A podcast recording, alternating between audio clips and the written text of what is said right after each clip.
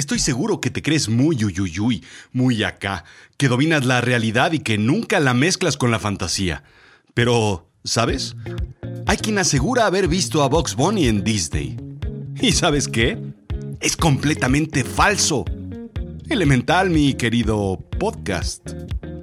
Yo soy Rodrigo Job y yo te sigo contando.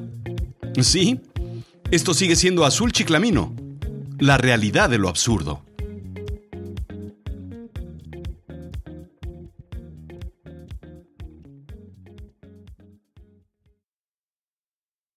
Todos conocemos la historia de Guillermo Tell.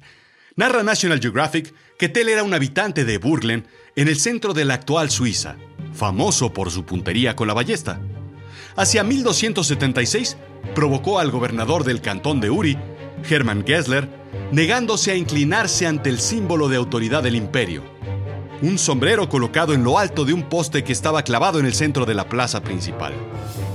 El gobernador decidió castigar la afrenta y a unas sabiendas de la fama de buen tirador de Tell, le obligó a disparar a una manzana colocada sobre la cabeza de su hijo menor. Si acertaba en el blanco le concedería la libertad, pero si fallaba, sería arrestado. Bueno, eso y ver a su hijo muerto. Guillermo Tell disparó y acertó a la manzana. El gobernador preguntó por la segunda flecha que tenía en la mano, y Tell respondió que de haber errado, habría disparado la segunda flecha contra él. Gessler ordenó arrestar al insolente y llevarlo a prisión, pero durante el traslado logró escapar dirigiéndose al castillo del gobernador, matándolo, sí, con la segunda flecha. Esta es una gran historia, pero no es historia. Es la diferencia entre un relato, un cuento, una leyenda y lo que en realidad sucedió en la vida real. Como cuando te preguntan por qué no llegaste ayer a dormir y tú cuentas una historia, pero nunca cuentas la historia. ¿Me entiendes? Una es un personaje ficticio, la otra es alguien que sí existió. Y es que a veces la línea que divide uno de otro es casi imperceptible. A veces invitamos a los personajes ficticios a visitarnos a la realidad, como Guillermo Tell, y pensamos que verdaderamente son reales. A veces movemos personajes reales a la fantasía, como Jack el Destripador. Jack el Destripador. Aterrorizó a Londres en el año de 1888, matando al menos a cinco mujeres, mutilándolas en una inusual manera, indicando que el asesino tenía un sustancial conocimiento de la anatomía humana, indica History. Básicamente siguiólas, atacólas, golpeólas, destripólas, con una. pues con una fina navaja destripadora. El culpable nunca fue capturado, ni siquiera identificado. Es uno de los misterios más infames de ese país, claro, junto con la gastronomía inglesa. Jack el Destripador, un personaje que ha cruzado tantas veces la literatura. International Movie Database, o imdb.com, enumera 115 películas y series de televisión sobre el Destripador, o al menos mencionándolos. Muchas muy malas, subraya el sitio. Cuando un personaje real cruza la magia del celuloide o de los píxeles digitales, por ponernos un poco más modernos, entonces el personaje real se convierte en un personaje ficticio en nuestra mente. Sí, ya que el destripador sí existió. Pero al final 115 películas ni son tantas. Mauricio Garcés, por ejemplo, el destripador de corazones, el Clark Gable mexicano, hizo cerca de 70 películas en solo 36 años, casi todas ellas con el mismo personaje. Pero Jack no es el personaje con más apariciones en el cine. Drácula lo es, con 272 apariciones en cine o televisión. Sin embargo, no deja de ser un personaje no humano. Según el Guinness World Records, Sherlock Holmes lo es, con 245 apariciones el personaje humano con más apariciones en el cine. Su autor, Sir Arthur Conan Doyle, nace el 22 de mayo de 1859 en Edimburgo, Escocia. Nace en una familia católica, pero ya sabes, clásico. Padre alcohólico con indicios de demencia y depresión, tu capítulo de La Rosa de Guadalupe cualquiera, o de E True Hollywood Stories, o ya de perdida el drama de cualquier reality como las Kardashian o los Osborne. Estudió en Stonyhurst St. Mary's Hall de la Orden de la Compañía de Jesús de Lancashire en 1869. Sí, adivinaste, el mismo colegio en el que asiste Mary de tres hombres y una pequeña dama. Ahí se da cuenta de su talento para contar historias. Normalmente se le veía rodeado de jóvenes menores a quienes entretenía con sus relatos. Decide así no seguir la tradición familiar de dibujante y más bien estudiar medicina en la Universidad de Edimburgo, donde conoce al doctor Joseph Bell, un maestro que domina la observación, la lógica, la deducción y el diagnóstico. Básicamente los ocho ángulos de la espectacularidad. Esas cualidades luego se verían reflejadas en el detective Sherlock Holmes, su personaje.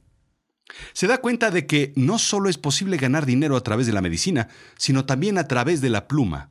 En 1888 se publica Estudio en Escarlata, la primera novela donde aparece Holmes y el Dr. Watson. Así siguió escribiendo sobre el personaje y lo más interesante en realidad es que la inconfundible imagen de Holmes fue en realidad creada por el ilustrador Sidney Paget, quien se basa en su guapo hermano Walter como modelo. A decir verdad, Conan Doyle era sumamente tacaño con la descripción del atuendo de Holmes. Indica a The Atlantic que era un Modern English Gentleman, pero nunca menciona el abrigo de tweed escocés o la gorra de cazador. El atuendo viene al caso por una ilustración del personaje en el que hay una persecución en el exterior en la campiña, pero en ningún momento se describe a Sherlock como un personaje que caza. Lo curioso es que si esa persecución a ilustrar hubiera sucedido en una mina, entonces la ilustración habría llevado al estereotipo del investigador con casco de minero. O si hubiera sido un 16 de septiembre un 5 de mayo, por ejemplo, habría tenido sombrero de revolucionario y cartucheras en el pecho. O hubiera estado en un puerto, habríamos tenido a Sherlock Holmes en impermeable todo el tiempo. Así es que desde esa desafortunada ilustración, Holmes lleva a toda hora un sombrero de cazador. Es más, cuentan que hasta su ropa interior y su pijama tiene cuadritos escoceses. No fue sino hasta el 2009 que Sherlock Holmes finalmente deja ese sombrero para usar un fedora en la interpretación de Robert Downey Jr. ¿Qué volé? Uno de los grandes legados de Conan Doyle, eh, quiero decir de Sherlock, es el desarrollo de la investigación criminal, real, y de las técnicas forenses, desde el análisis de la sangre hasta la balística, desde huellas dactilares hasta huellas de zapatos. Fue, digamos, el abuelo de Quincy y el bisabuelo de Horatio. Las técnicas de Sherlock, que datan de la década de 1880, son métodos científicos que han evolucionado a laboratorios estilo CSI de Scotland Yard y el FBI. Holmes estaba al menos 120 años adelantado a su tiempo, indica PBS, protegiendo las escenas del crimen de la contaminación, buscando rastros minuciosos de evidencia y lo que el ojo no podía ver. Holmes fue el primero en utilizar la balística, incluida la trayectoria de la bala como evidencia de casos criminales. Mucho antes de que los toxicólogos modernos desarrollaran pruebas sofisticadas para el análisis químico, Holmes utilizaba métodos científicos para detectar la presencia de venenos que durante siglos se habían utilizado como medios indetectables para el asesinato. ¿Qué volé?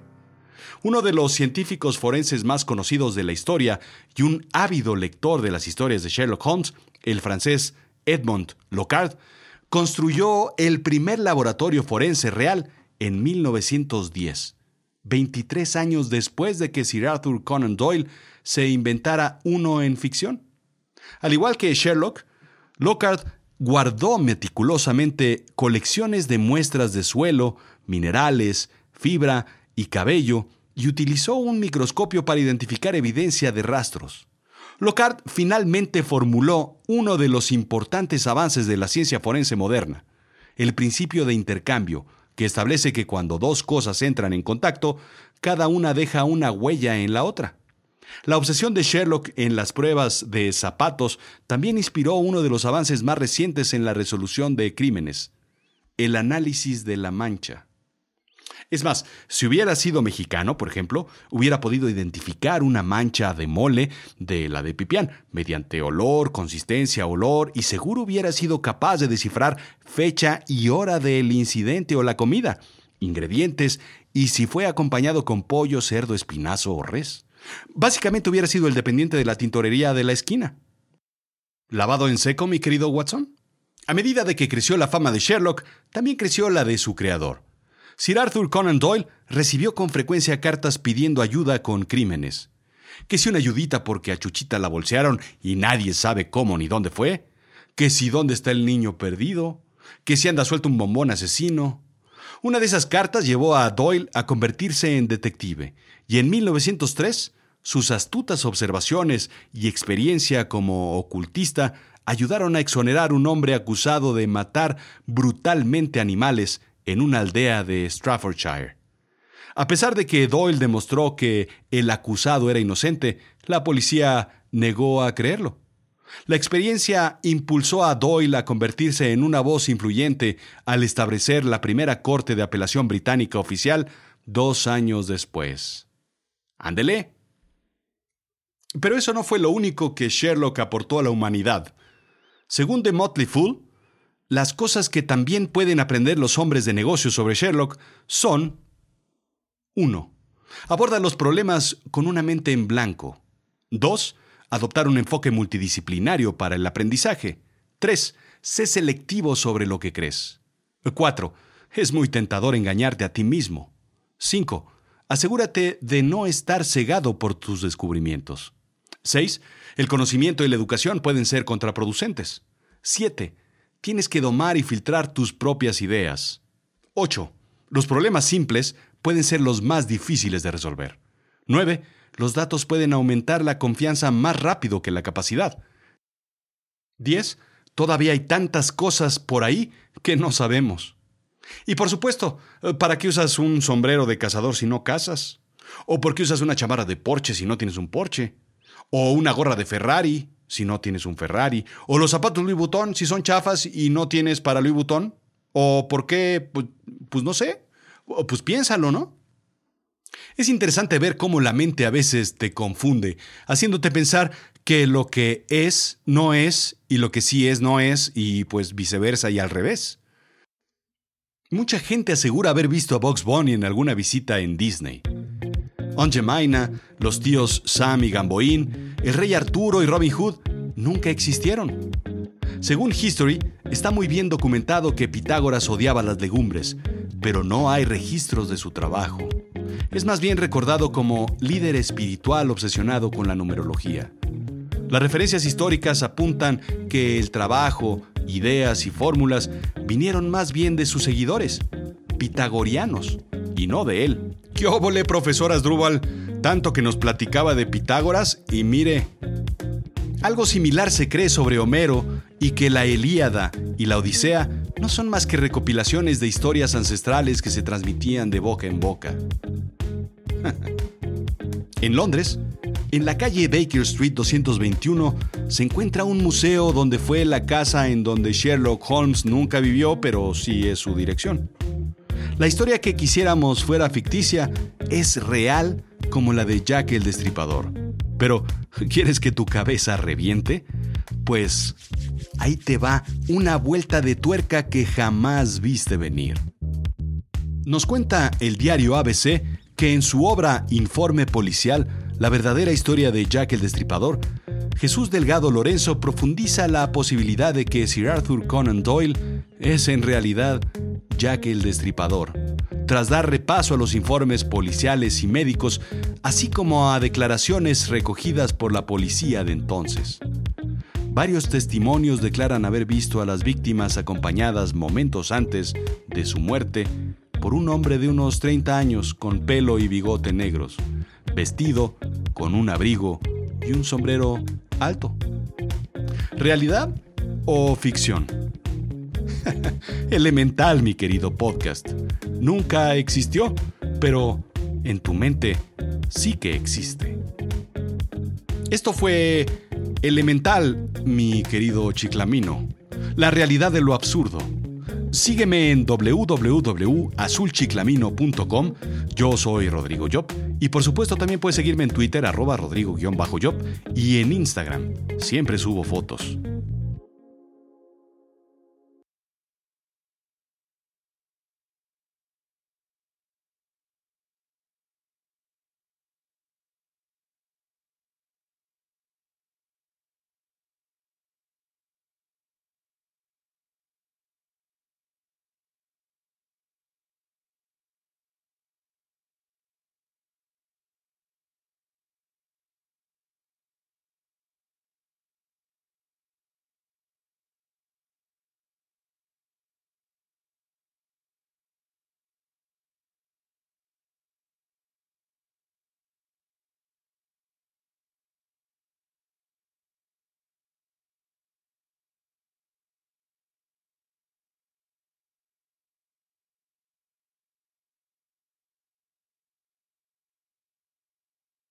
Por cierto, Sherlock Holmes jamás dice elemental, mi querido Watson. Sí que decía elemental y, y mi querido Watson, pero nunca juntos. O sea, a veces decía elemental y otras veces decía Watson. Otras veces decía, pues, eh, querido. O no sé si otras diga elemental, querido. O tal vez en alguna versión picosa diga, querido Watson. O elemental Watson, querido. O querido Watson, elemental. O tal vez decía elemental y no decía Watson, pero después decía querido. O tal vez decía otra cosa, pero no lo quiso decir. O sí lo dijo, pero no lo dijo. Pero la,